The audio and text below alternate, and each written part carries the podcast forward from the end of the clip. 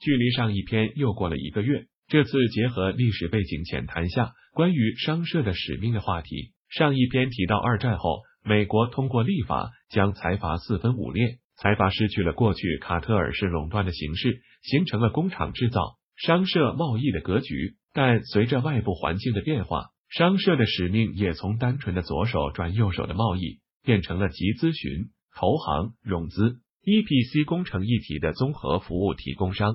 那么，外部环境变化具体体现在哪些方面呢？以完红为例，列举下面三个点：一、海外基础建设急需。战后飞速发展，积累大量资本后，发展中国家的基础建设相对落后，需求继续扩大。商社的使命就从代理国内工厂卖货，变成了到海外发展中国家建设基础设施。比如，目前完红在全球的发电事业，发电量量排第一位。可再生能源发电事业、风力、水利、生物、太阳能等等，以及海外的 EPC 事业、电力零售、电力 ITAI 事业等等，水利事业和社会基础建设，澳洲各大城市的地铁、轻轨等等，也是完红重点布局的地方。二、环境意识以及消费扩大带来的产业新布局，除了基础设施之外，完红眼光放到了粮食领域。为了能兼顾贸易和日本国内未来可能会遇到的粮食紧张问题，丸红通过布局谷物贸易，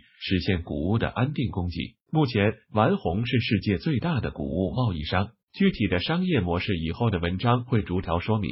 谷物贸易是一石二鸟的，粮食是人类生存的基石。和平年代做贸易，危机时代可以救全日本国民的性命。这体现了 CSR 企业社会责任。随着全球中产阶级人数扩大，消费力的扩大，丸红同时布局零售业。丸红代理欧美很多知名的服装品牌，同时还是日本多家知名服装居家品牌提供 OEM、ODM 服务的提供商。详见丸红 Fashion。说到零售业，一九九零年代末，各大商社都在做投资收购零售业，代表便利店。最有名的是伊藤忠全资收购全家超市，七十一的大股东是三井物产，罗森是三菱商事的子公司，此处不再赘述。此外，正是看到了未来中产消费能力的扩大，丸红在信息领域、IT 等环境关联方面，水处理、林业、畜牧水产、航天航空方面均有涉及，项目基本是涉及国家层面的。其中航天航空领域，丸红是收购欧美的航天公司。看到未来民用卫星的市场，同时丸红也是本田商务机、湾流等品牌的代理商。本田商务机的销量，二零二零年交付三十一架，第四年蝉联小型机销售第一。详见丸红 Aero 丸红株式会社。三，随着世界经济发展，中长期的资源需要扩大，资源掌控是由于日本是个资源匮乏的国家，所以为了可以在源头有话语权和商权。日本商社不得不走出去，到资源丰富的地区投资，从而获得资源或者能源稳定的供给。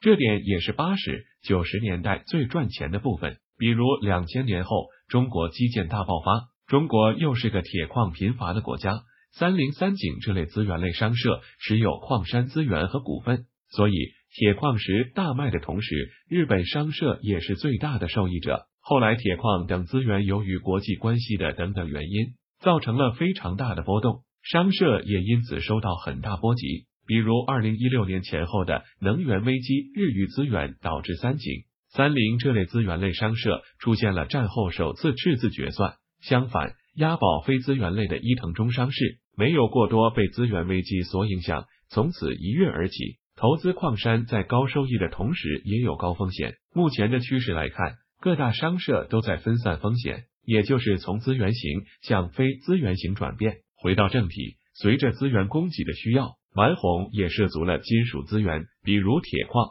铜矿；能源贸易，比如石油、天然气等等，以及能源类贸易必要的物流事业。最后总结一下，商社从原本的贸易功能，随着外部环境的改变，上述三个点，商社的机能和使命也发生着变化，衍生出商社独自的商业方向。以丸红为例。通过投资上游的资源，获得商权和定价权；通过涉及粮食领域，成为最大的粮食贸易商，为国民在不时之需的时候可以有安定的粮食供给。这些使命决定了工业的基础以及民生，可谓使命重大。此外，随着外部环境复杂化，商社也拓展了涵盖能源、发电、航天航空、粮食、化学品、零售、IT、信息、服装、时尚、设备、金融、基建、租赁、不动产、次世代开发等等事业部。参见。我常想，战后几十年，商社的使命随着外部环境一直在改变。那么，下一个使命是什么呢？当下受互联网信息化时代 DX 的影响，商业环境也产生着天翻地覆的变化。日语有个词叫做 digital disruption，表示信息化后带来的颠覆性影响。毫无疑问，商社目前的商业模式也受到信息化的影响。最近，公司内部多次在研讨这个话题。未来商社是一个什么样的使命？非常令人期待。这次简单论述了下战后，随着外部环境变化，商社使命也发生了很大的变化。下一篇我重点结合几个例子，论述一下商社的一些商业模式。感谢阅读。